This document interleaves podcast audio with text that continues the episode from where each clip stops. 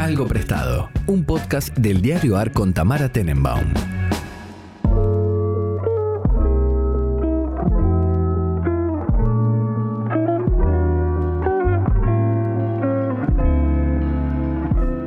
Días, buenas tardes, buenas noches, cuando sea que estén escuchando este episodio. Nosotras estamos aquí a las 14.30 de un día, cualquiera esta semana, con mi amiga personal Malena Rey. ¿Cómo estás, Malena? Hola, Tam, bien y ya empezamos a quejarnos del calor. No, este es insoportable. Para todas las que estén en este hemisferio, téngannos paciencia que recién empieza y bueno, nos quejamos un tiempo y después ya nos acostumbramos, como la vida misma. La vida misma, y a mí me encanta el calor igual. Yo soy mucho más partidaria del calor que del frío. Eh, Sí, prefiero. yo soy muy friolenta, así que digamos Claro. que también, pero bueno, tampoco este un nivel es absurdo. inhumano que no puedes estar en la vereda. ¿viste? No, no, y yo me subí al subte y ya era tipo, bueno, no, el, el subte ya se cancela hasta nuevo aviso. Sí, sí, eh, o hacer actividad física que también. ¿viste? no, es Sí, dificilísimo. esos cambios de clima, Pero bruscos. reconozco que me cuesta menos que con el frío. Yo con el frío directamente preferiría hibernar. No hago nada.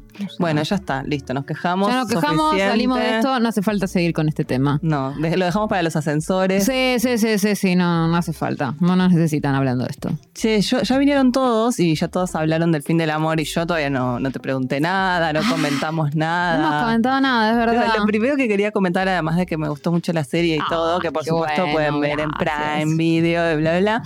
Eh, no, algo muy gracioso que pasó el día de la presentación que fuimos, estábamos Sí. con Gino. Una de las cosas más divertidas de ir a la presentación creo que fue ver a tu familia real. ah, está en familia, y, sí, sí, y- sí. y ver a, a las que hacían de tu familia, todas Ay, en el sí, mismo todo muy espacio. absurdo, Tipo, sí. sin querer brindé, brindé con tu mamá en un momento. Ah, sí, la viste gin mi mamá. Y en una de esas aparece tu hermana Debbie. Debbie, pues mi hija no estaba así. Claro, yo estaba con Gino Singolani justamente, estábamos ahí tomando algo y se le acerca a Debbie, fue muy gracioso. ¿A fangirlearlo? Ah, claro, Ay, dice no Gino. Gino, ¿cómo estás?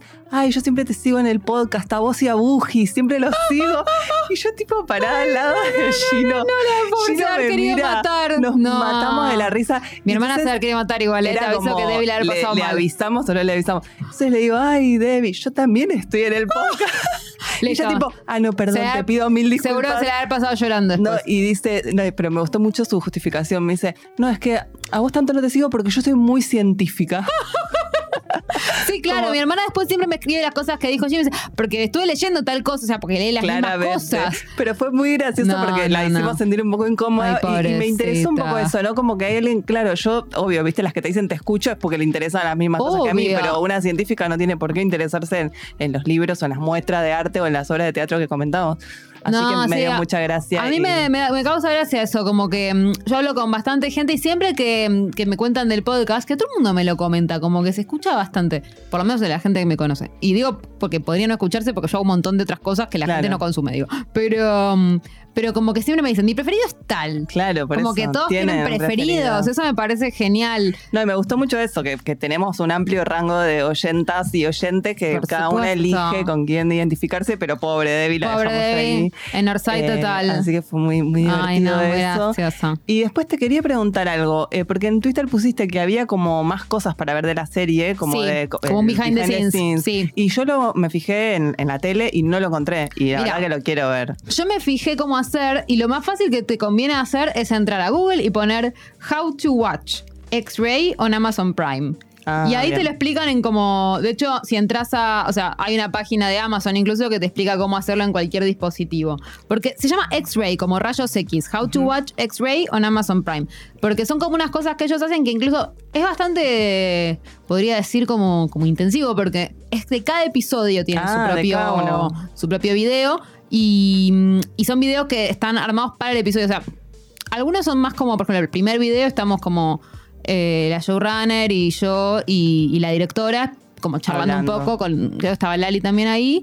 Y después hay otros que son más como en relación con el tema del capítulo. Eh, yo estoy en ese, el primero, y después estoy en el de Pesaj, que estamos el rabino y yo. Qué bueno. Eh, como contando un poco de Pesaj. Eh, Pero sí, es X-Ray on Prime Video. Y aparte Bueno, ahí descubrís que casi todas las series que te gusten que están en Amazon Tienen. Prime tienen eso. Ah, mira. Tienen contenido que hacen especialmente para que eso. no lo pongan ahí como un icono más de cuando es muy ves toda la confuso. temporada. Yo Sí, no sé si es como si la plataforma es rara como la tenemos en Argentina o si es rara en general. Pero a mí, a- o también puede ser que sea rara en la interacción con. Yo tengo Chromecast, ¿viste? Entonces Claro. también puede ser que vaya por ese lado. Pero si pones How to Watch, bla, bla, bla, eh, X-Ray o en Amazon Prime, te aparece eh, las instrucciones para llegar. Y sí, yo, yo descubrí así como varias series que me gustaban que también tenían Bueno. contenidos. Buenísimo, que, ¿no? bueno. Lo- se lo dejamos para las personas que ya la maratonearon Claro, y se quedaron con ganas de un poquitito más. Sí, sí, eh, en general vean los, los X-Ray, véanlos en orden porque como comentan los episodios, Claro. obviamente cada un X-Ray del capítulo 5 puede comentar todos los otros capítulos, así que nada, vienen con spoiler. Buenísimo.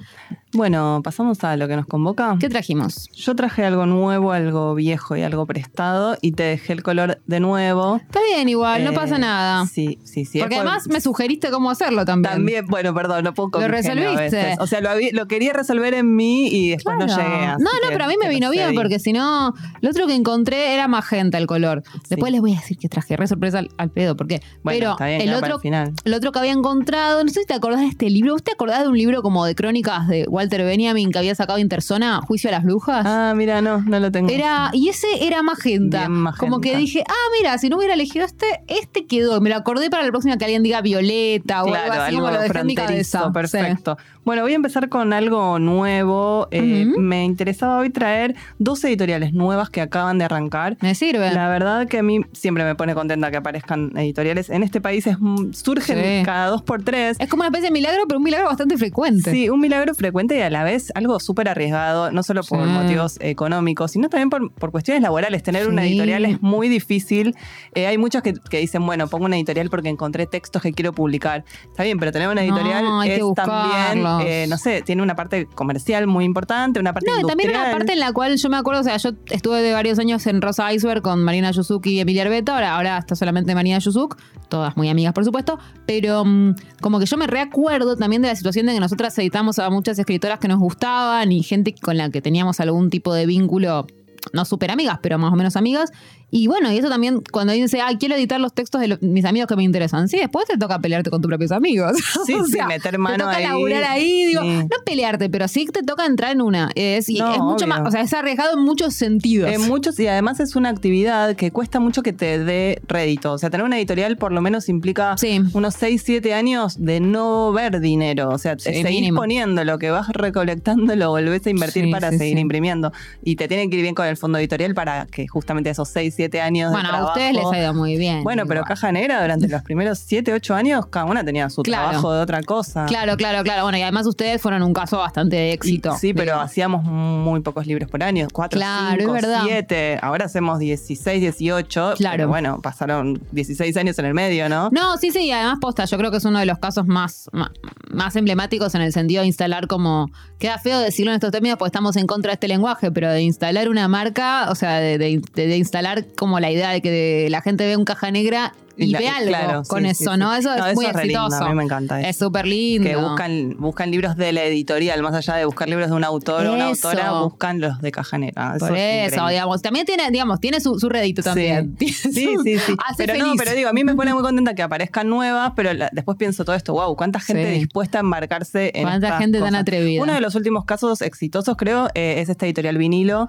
Total. de Joana D'Alessio, de los libros esos pequeñitos para leer en una sentada, que son muy bonitos además, Total. que están pensados para gente que no necesariamente es súper lectora. Total. Y me pareció un buen guiño también para hacer que más gente se acerque a, a la literatura. Y está el libro de las diatribas del que vos participaste. Sí, qué divino. Está- es muy divertido. Sí, como que también me parece que se trata siempre cuando hay casos exitosos de gente que tiene muchas ganas de editar, de Sí, gente que, sí, que- sí. que realmente tiene ganas de ponerle a los libros, de pensar los libros que van a salir.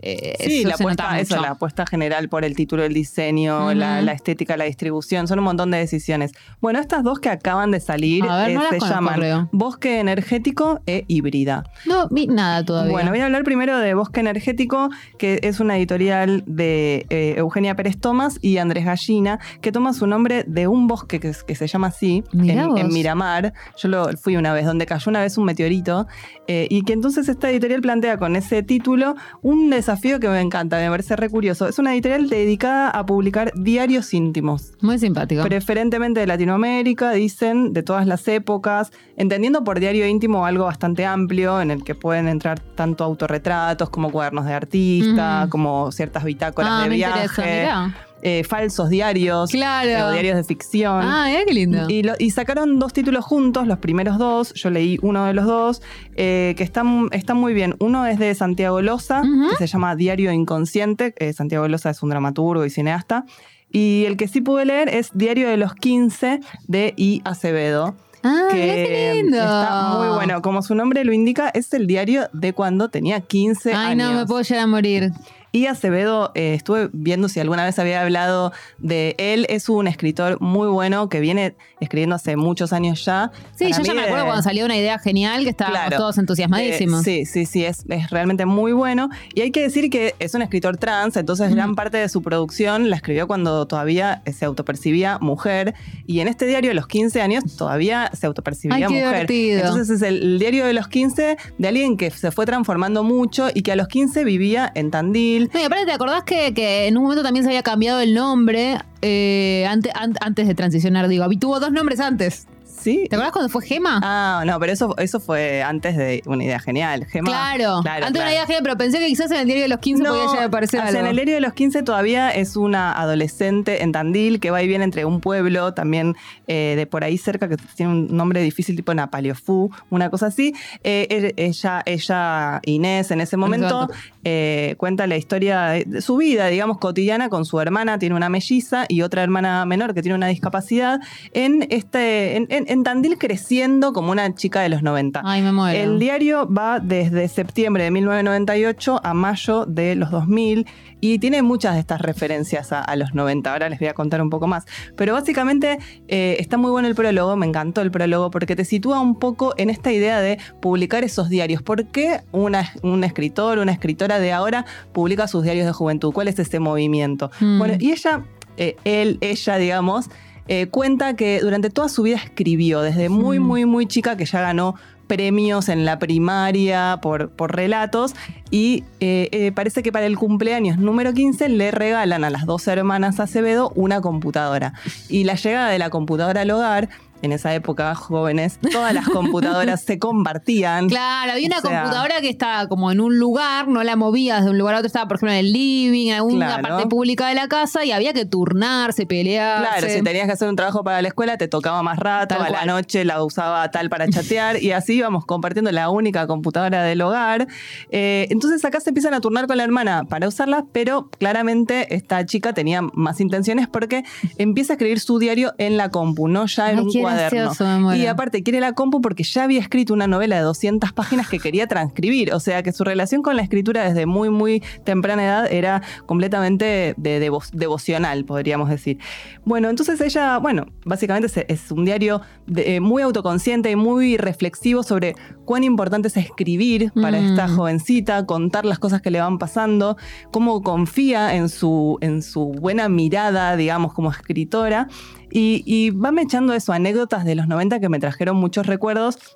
Por ejemplo, cuenta que va a pasar mucho tiempo a Musimundo, que era algo que sí, yo hacía mucho. Musimundo era una gran tienda de, de y que aparte CDs. podías escucharlo así. Claro, donde te podías poner los auriculares y escuchar un poco de esos CDs que salían, porque después en tu casa por ahí no te comprabas todos. Claro, piensen que antes no es que vos podías escuchar el single en algún lado. O sea, no solamente había que comprar el disco, sino que en general por ahí habías visto un videoclip si tenías suerte. Claro, o en la radio. O en la radio de poco. casualidad, pero por ahí no, si no tenía que comprar un disco completamente a ciegas. Claro, o sea, ir a Musimundo era pasarte varias horas ahí. Sí, era un paseo. Es- Era un paseo. Te pasabas la tarde con tus amigas ahí adentro del mismo negocio, del mismo local todo el rato. Que era enorme aparte, era un local que tiene como un shopping. Sí, en general eran adentro Sí. del shopping. Bueno, ella es, es esto en, en Tandil, así que no sé cómo sería. Y también le pasaban cosas como que falta la escuela y se queda mirando a la niñera, que también Ay, era algo sí, que total. hacíamos A las mucho. 3, 4 de la tarde estaba en Telefe. Claro. Y bueno, y expli- quería explicar un poco por qué, eh, está esta idea, eh, ya muy marcada en el prólogo, de juntar estos diarios. Parece que, que I, a raíz de haber leído los diarios de Pilia, que son esos tres tomos muy zarpados Sí. que dejó preparados antes de morir,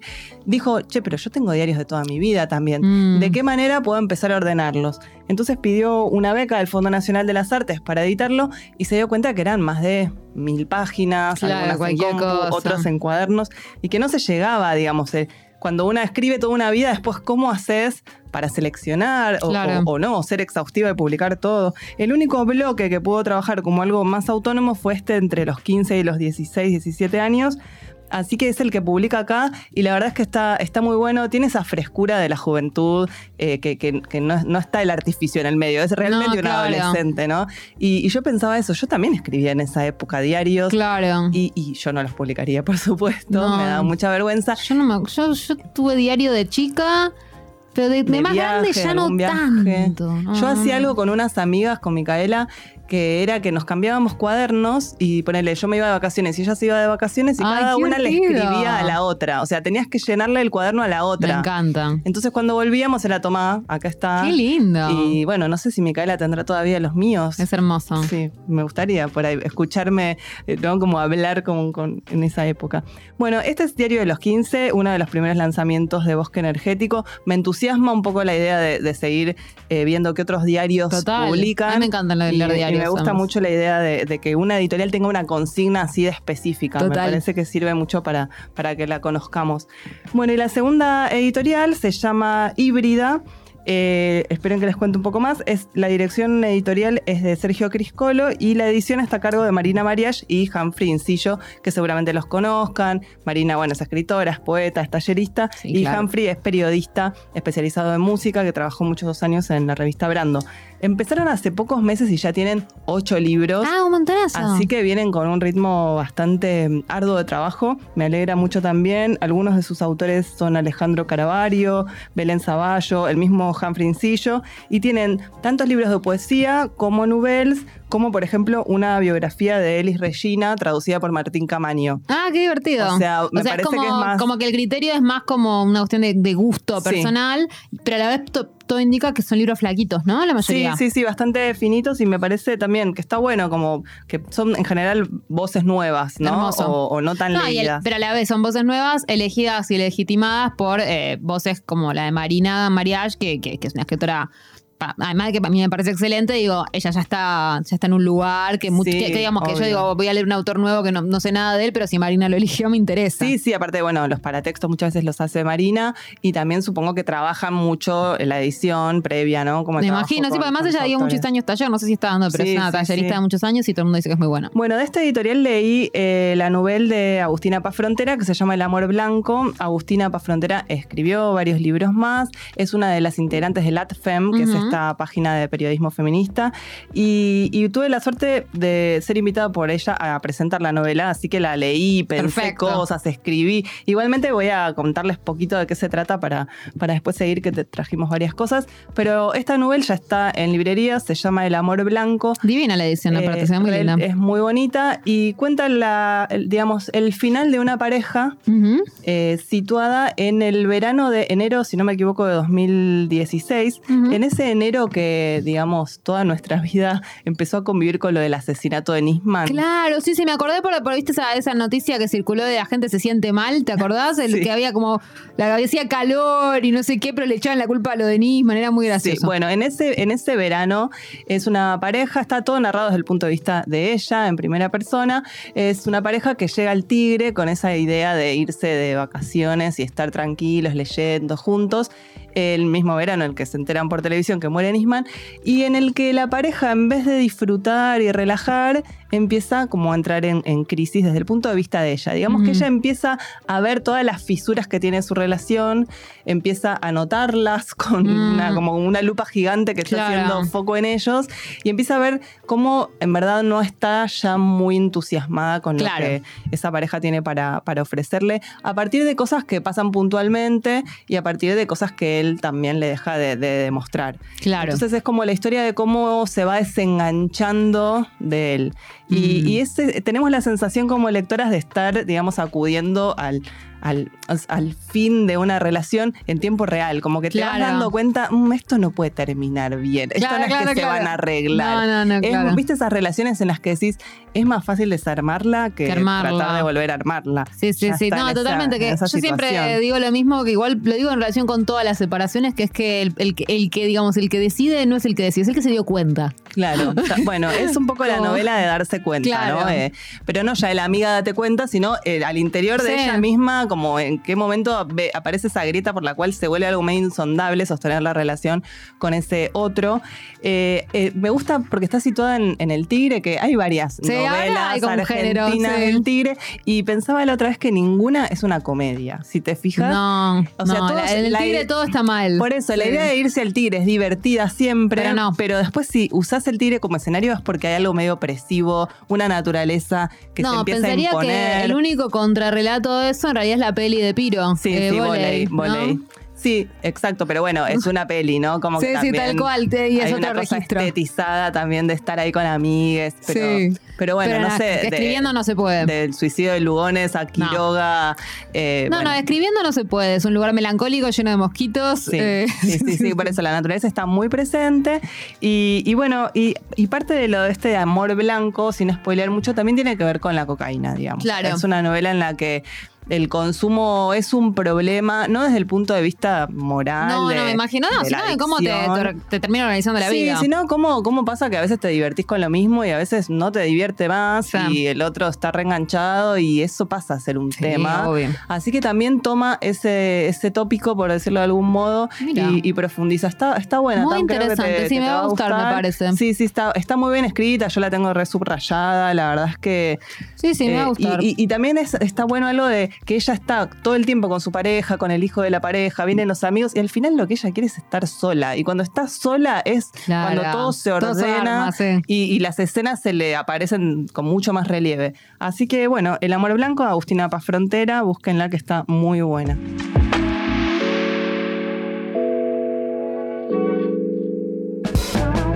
Ya podés sumarte a los podcasts del Diario AR para informarte y entretenerte en todas las plataformas como lo hacemos en nuestra web. Somos un diario nuevo y queremos lo mejor para vos. Nos podés leer en eldiarioar.com o seguirnos en Twitter en arroba eldiarioar.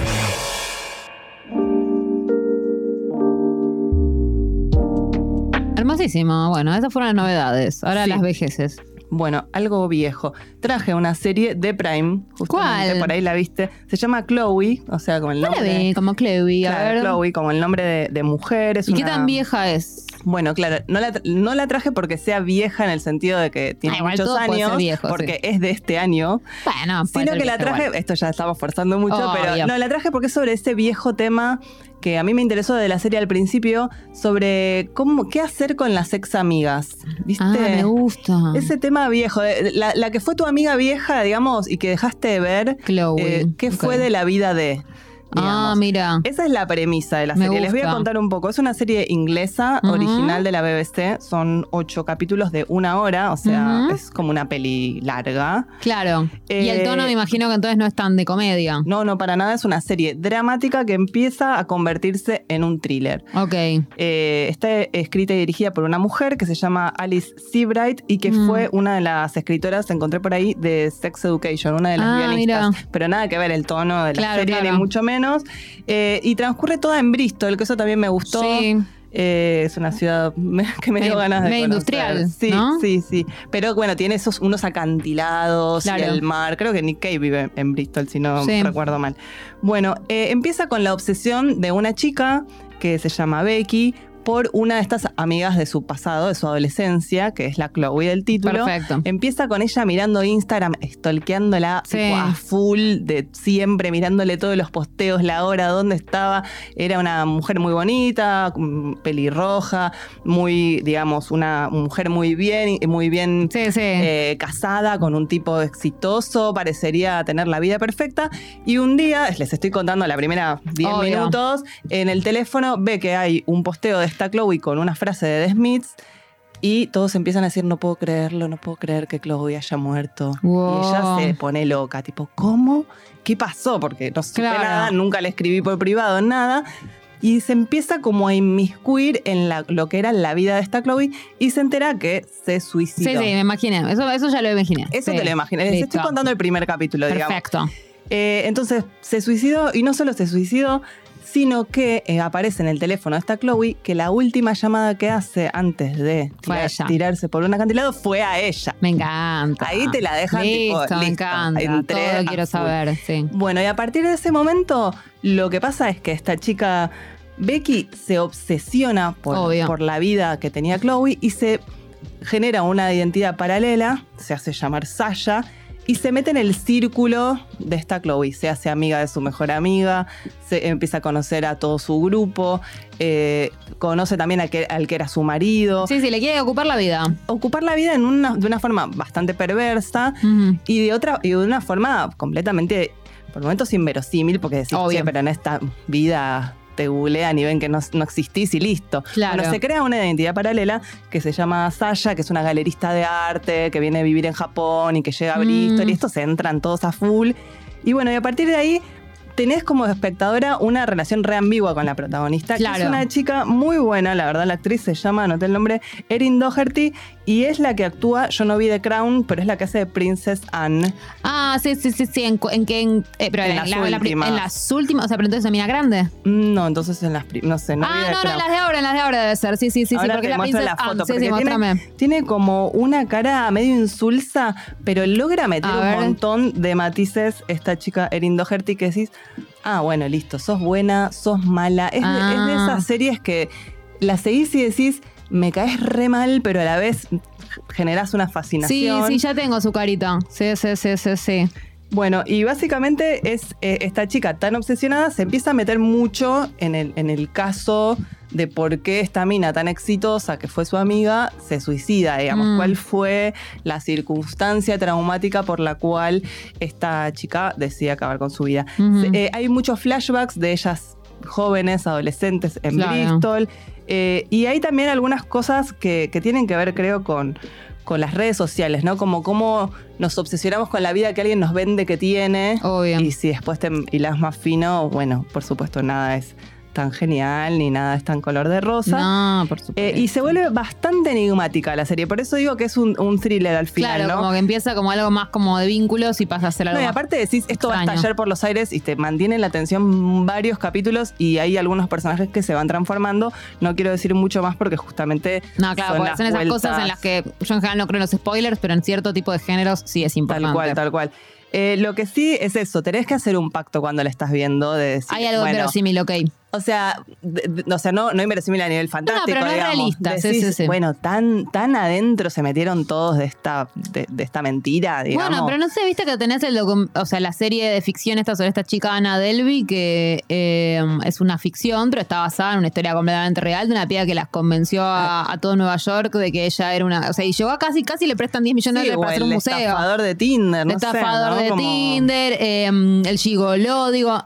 No es tan difícil pa- como parece. Lo que pasa es que uno como que siente, bueno, pero la gente tiene que saltar y después la gente tarda mucho más en saltar de Sí, lo que parece. No, eso seguro. También le damos la derecha a las series que están, arman a las narraciones, digamos, con una trama cuyo funcionamiento depende de una gran cantidad de casualidades, Sí, mentiras, a mí eso me molesta tipo por segundo. Cuando es ¿viste? casualidades, yo me enojo. Reconozco que es como cuando O me sea- parece que la casualidad como disparador eh, ya no se puede hacer más. No- Bueno, no, es una tira. un toque por eso digo, un toque sí, viste, ella no se dice que vive en una casa, le dice, le- a una de las chicas le dice, yo vivo en esta casa y le muestra la parte de afuera, Claro. en verdad vive en otro barrio, la típica.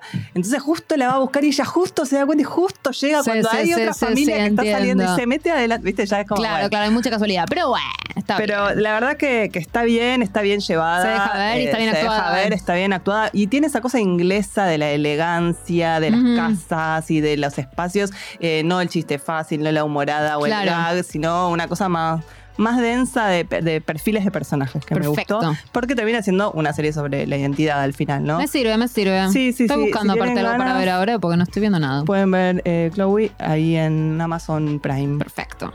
Y eso fue viejo y ahora te queda prestado. Sí, me queda algo prestado, que también voy a tratar de no ser demasiado spoiler, eh, porque voy a hablar de La Uruguaya y acá lo prestado es justamente una adaptación. Claro. La Uruguaya es esa novela de 2016 de Pedro Una Mairal. novela que yo adoré. Me acuerdo que en su momento, como toda novela muy leída, tiene detractores y fanáticos. Yo Claro. siempre del lado de los fanáticos. Sí, a mí me gustó mucho cuando la leí, pero para mí no es de las mejores de Mayra. No, o sea, pero yo soy de esas. Salvatierra. Claro, a mí Salvatierra me, gusta mucho, mucho, mucho. Eh, y aparte sentí eso, que fue como la novela que después de una noche con Sabrina Lowe le hizo llegar a otra cantidad de lectoras Totalmente. y lectores así como muy fascinados con el ritmo que tiene, con los personajes. Eh, bueno, lo que les quería contar es que en el Festival de Cine de Mar del Plata, que sucedió hace un par de semanas, eh, se estrenó mundialmente, internacionalmente La Uruguaya, que es la adaptación al cine de esta novela de Pedro, que se filmó entre Argentina y Uruguay. Y financiada por, eh, por Claro, Cassiari. quería contarles un poco de eso, financiado por eh, la comunidad Orsay, o sea, la comunidad Orsay de Cassiari y, Y el Chiri. Chiri, armaron una cuestión de financiamiento colectivo que permitió que la gente adquiriera bonos, que creo que salían 100 dólares, y lograron tener todo el dinero para hacer la película antes de empezarla, que es, Es algo muy difícil montón, en general sí. en cine. En cine independiente, sí. Y bueno, se filmó la película y cuando se terminó la compró una productora, o sea, una plataforma, no, dijeron cuál, pero la adquirieron. Entonces todos esos socios que colaboraron con los bonos Recién plata. ya, claro, ya salieron hechos, digamos, y no sé si hasta van a tener una, una ganancia. O sea que le salió bien a nivel negocio, algo que estaba por fuera de lo que conocemos de financiamiento audiovisual. Sí, sí, por fuera también como de, de la, de, de la gran industria, si uno lo piensa. Realmente a mí me parece como súper interesante que empiecen a aparecer estas cosas porque, bueno, ya sabemos que así como hablábamos de que hacer editoriales es caro, de hacer editoriales parece caro, hacer películas es mucho más caro. Sí, sí, tienen vidas también bastante cortas las Sí. películas. En este caso no solo fue colectivo el financiamiento, sino también hubo siete guionistas, o sea, colectivo. La, y la también de entiendo la que el casting votaban todos, Claro, ¿no? y te iba a decir eso, que en el casting, primero fue un casting abierto en el que la gente tenía que subir videos a sus redes sociales Sí. haciendo de los personajes. Después confirmaron nueve parejas posibles del protagonista y de la uruguaya en cuestión, que es el Mm. personaje de Guerra.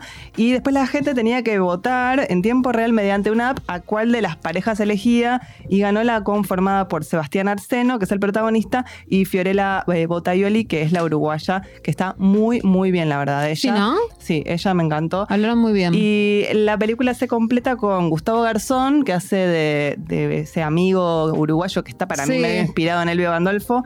Y eh, eh, Jasmine y Stewart, Jasmine Stewart, que es la mujer de él. que hace de la mujer de él. Y lo que hay que decir que para mí está muy bien es que la dirigió Ana García Blaya. Sí, que es- gran, es gran una- cineasta ella. Sí, muy, muy buena. Ella es la que había hecho Las Buenas Intenciones. Peliculón. Peliculón que si no vieron, por favor, vayan a Cinear, pónganle play que está gratis Las Buenas Intenciones. Una peli sobre la historia de tres hermanitos contado desde el punto de vista de una de las nenas, con su padre, un bohemio en los 90, y su madre, que también es Jasmine Stewart, que se los quiere llevar a vivir a esos niños a otro país. Y es la relación de una familia medio rota con, con su padre y su madre, y la sensibilidad desde el punto de vista infantil hermosa en una Buenos bellísima, me Aires. gustó muchísimo. Genial. Eh, ella eh, en el festival ganó como mejor directora. Está Qué muy bien, está muy bien su trabajo, la verdad.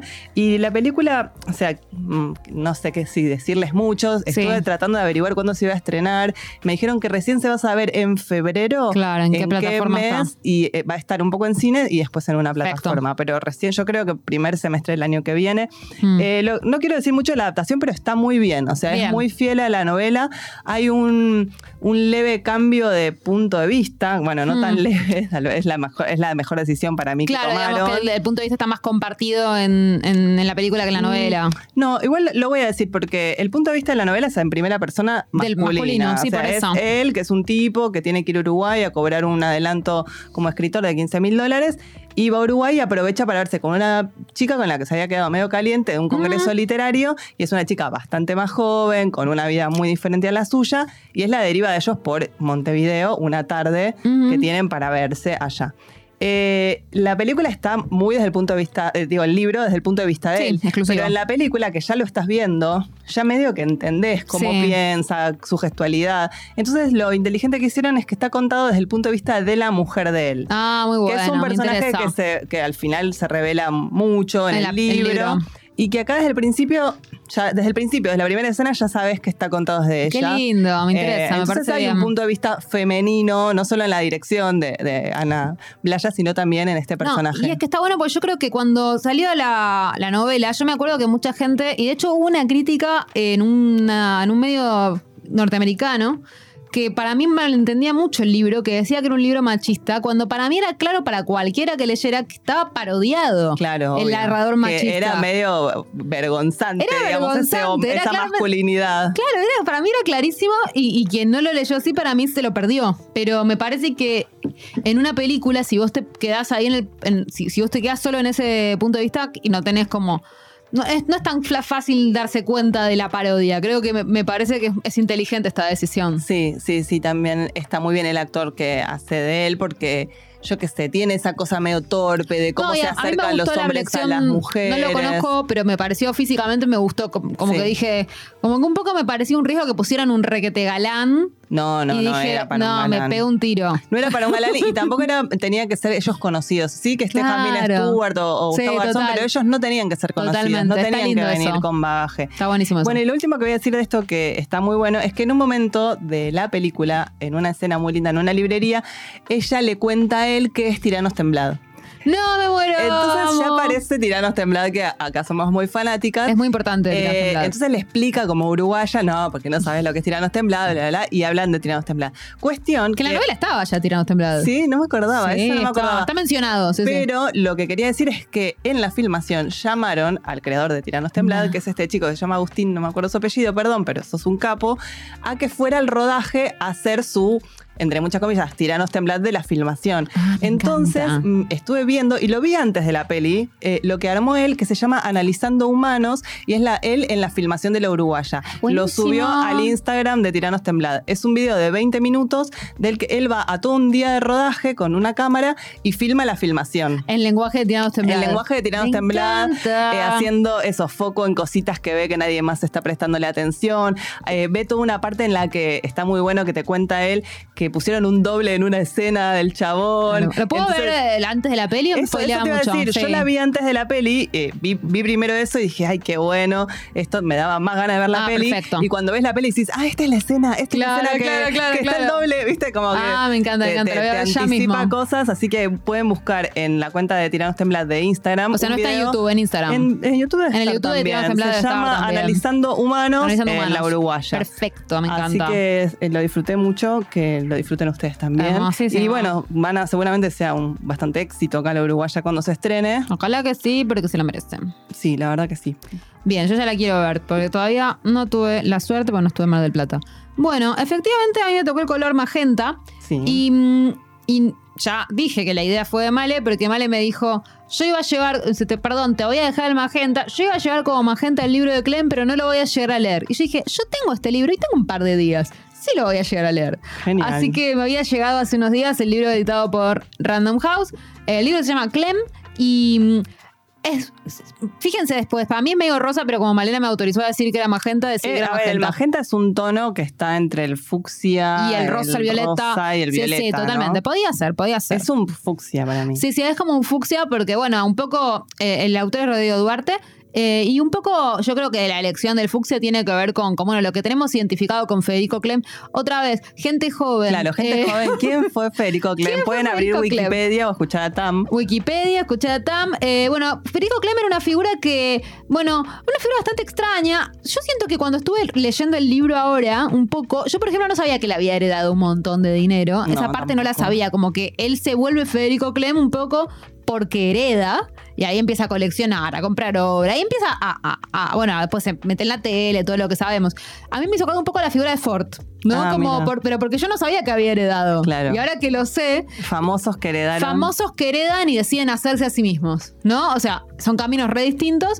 Bueno, además unidos en este caso por la homosexualidad eh, Claro. y, y- y por el modo en que, gracias al dinero, vuelve mainstream la homosexualidad de alguna manera. Aunque bueno, estuvo, eh, so- sobre todo fuerte, estuvo en el closet un tiempo, pero, pero bueno, digamos que vuelven eh, mainstream un mundo que tiene que ver con lo trash, con lo kitsch, ¿no? Y gente que venía también eso de la noche, de la, de la fiesta. En el caso de Federico Clem, que entonces eso, imagínenselo como, como eso, como un millonario que un tipo que un día hereda. Un millonario rubio de ojos claros con nacido en República Checa. No, no, nacido en República Checa. Yo Ah. no sabía. El chabón eh, vino a Buenos Aires a los siete años con su familia, entonces siempre fue porteño, pero siete de los primeros siete años de su vida en República Checa.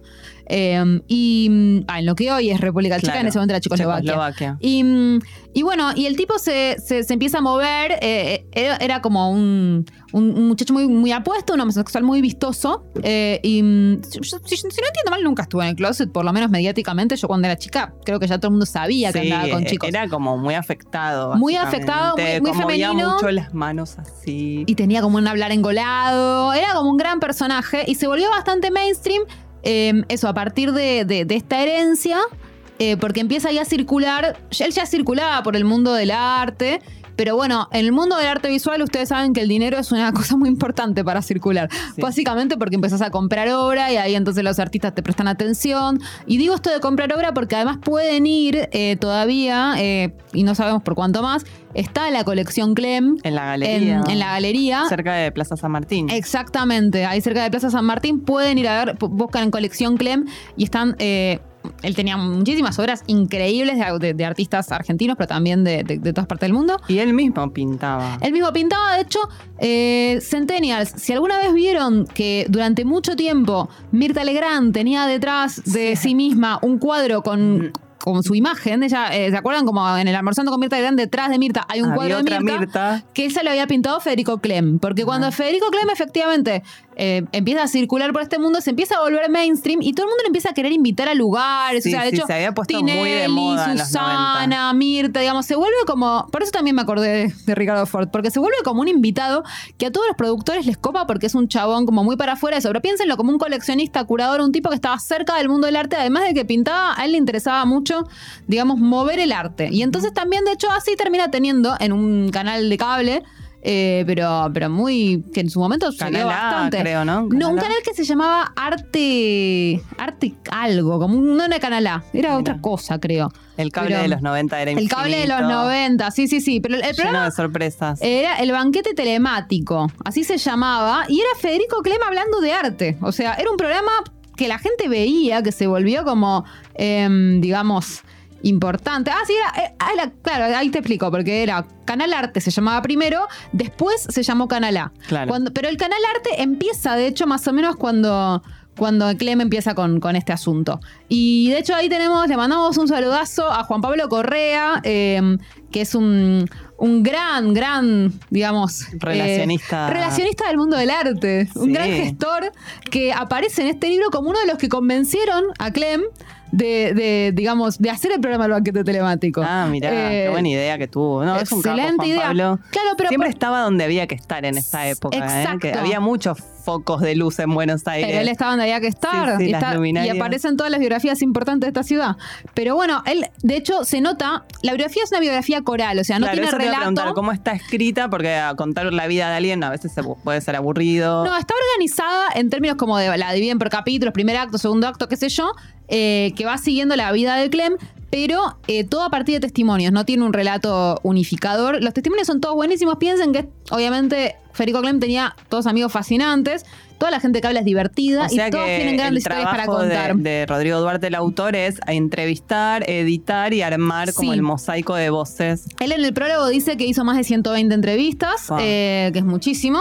Y, y la verdad que están muy bien editadas, muy bien elegidas. O sea, yo que sabía de Federico Clem, eso, lo había visto en el banquete telemático y sabía lo que sabemos todos, pero lo que sabemos todas las personas más de 30 años, pero no mucho más. Eh, no me perdí en ningún momento, a pesar de que no haya como un hilito conductor. Y en cualquier caso, siempre pueden googlear como las cosas más como eso. Cuando yo me fijé, arte, no sé qué, este canal. Ah, sí, es el, el nombre anterior de Canal A. Digamos, Sí, o lugares donde había exposiciones en otra época que ya no existen. Sí, o, o- o bueno, mil veces yo googleé varios de los artistas que, que hablan de él porque no los conozco, no estoy tan interiorizada en el mundo del arte contemporáneo, pero lo googleas y aparecen. Hay gente que aparece con los nombres cambiados, muchos amantes y esas cosas. Claro, eso te iba a preguntar, Sí. su vida sentimental. Totalmente, tormentosa. aparece, aparece, aparece y... mm, y, y es como aparte un retrato de una Buenos Aires espectacular. Por supuesto también eh, se hace cargo el libro de que, digamos, Federico quedó pegado como primero una cosa como muy menemista, por supuesto, y que por eso hubo como cierto rechazo durante mucho tiempo del, del mundo del arte contra él, sobre todo como después de su muerte, digamos, Sí, eh, tal cual, no se lo reivindicó. no se lo reivindicó tanto porque... Recién ahora que son 30 años. Sí. Wow. Porque, mm, porque la verdad, no, poco menos en realidad, 2000, 2000, 2001, se murió una cosa así. Entonces, eh, digamos, durante ese momento, cuando, cuando él se acababa de morir, todavía había una cosa muy antimenemista. Estábamos en un momento social como en el cual todo lo que fuera asociado al menemismo quedaba... em, bueno, eh, era rechazado. Y, digamos que recién ahora lo que, lo que se hace cargo también el prólogo de Rodrigo Duarte, que es bueno, es que hoy muchos artistas, eh, sobre todo gays, reivindican a, Federico Clem como un pionero de, lo que llaman el arte mostra, ¿no? Y como de una estética que hoy, de la que hoy todos se alimentan. Así que... 20 años hace que se murió. 20 En años, 2002. sí. Wow. 2002. Pensé que 20. había sido 2001, sí. Me acuerdo perfecto 20 porque yo iba al colegio, pero me reacuerdo. Sí, sí, yo me acuerdo también, por eso Sí, digo. sí, éramos y- chicas, pero no tanto. No, no, fue un personaje fuerte de esa, de esa Súper época. fuerte. Sí, sí, en un momento estuvo como muy presente, pero también está bueno que hay varios que hablan como de la época anterior a la fama, como que dicen, bueno, había una época donde, donde le llamabas a Federico y era, ¿y hoy qué va a pasar? Y sabíamos ¿y a ver qué pasaba hoy, Claro, no sé, claro. ¿no? Y, y cuentan aparte de cosas rarísimas que hacía, obviamente, como que hizo una fiesta donde invitó a todo el jet set y soltó como dos leones, cualquier cosa, Sí, y mucho con eh, Amalita Fortabat. Mucho con Amalita, Mirta, sí, sí, sí. Señoras. Sí, también. Tinelli también aparece, eh, digamos, mucho, mucho jet set en algún momento, pero él siempre moviéndose entre mundos. La verdad es un libro divertidísimo de leer porque todas las historias que se cuentan son buenísimas, los personajes son todos buenísimos. Eh, bueno, es un poco, hablábamos recién con Male, que es un poco eh, como el libro de Peralta Ramos, que, Claro. que también tiene esa cosa de biografía coral, o sea, esa Sí, misma Muchas técnica. entrevistas. Y que funcionan para mí, para mí con este tipo de personajes el concepto de biografía coral funciona muy bien porque primero porque son gente con anécdotas, no toda la Claro, gente, hay mucha gente, cual. hay políticos, eso no- por ahí su- su- lo interesante de su vida no son las anécdotas, acá hay gente muy colorida. Sí. Eso por un lado y por otro lado, además, los amigos de esa gente son coloridos, entonces tienen lindas formas de hablar. No, y lo que pasaba con Peralta Ramos, que es un libro muy bueno que se llama Del infinito al bife, es que pasaba que la misma anécdota la contaban de un montón Total. de formas diferentes, porque dependía si el amigo estaba repuesto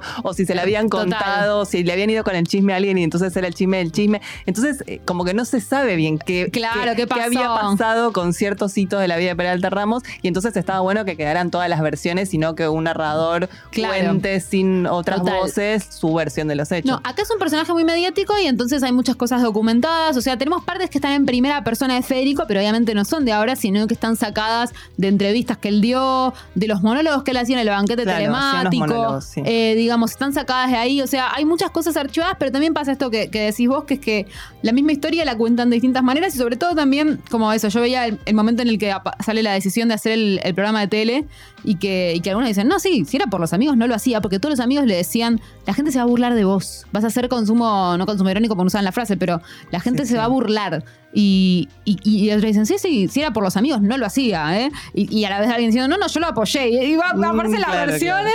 Eh, es realmente muy divertido de leer y, y yo creo que en YouTube hay algunas cosas del banquete telemático. Me acuerdo de algunas cosas. No creo que haya capítulos completos. Ojalá que sí, pero creo que no.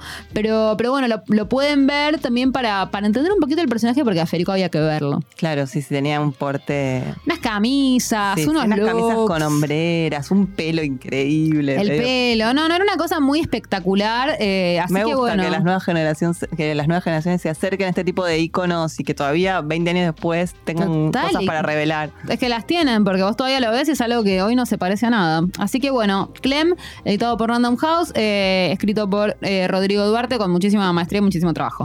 Bueno, le dejo el color a. A quien Gino, creemos. sea, a Gino. Sí. Le voy a dejar en negro. ¿Gino ya hizo negro? Yo creo que no. Por ahí alguien se lo dio, yo no. Pero no importa, vos no se lo diste, así Dale. que cuenta. Listo, Perfecto. Gino el negro la semana que viene, Male en un mes o quién sabe cuándo. Y bueno, igual en un mes no sé, porque en un mes ya va a ser no- no podemos decir 25 de que- diciembre. No podemos decir qué día es. Tan... Bueno, pero no dije justo, dije que en un mes va a ser aprox. 25. Bueno, por ahí nos vemos en el especial de Navidad. Sí, vamos a tener que hacer especial de Navidad. Además, Pablo Priluca viene a la Argentina, así que lo vamos a tratar de hacer. Y, pero bueno, entonces en un mes no sé qué vamos a estar haciendo. Pero la semana que viene nos escuchamos. Besos. Chao.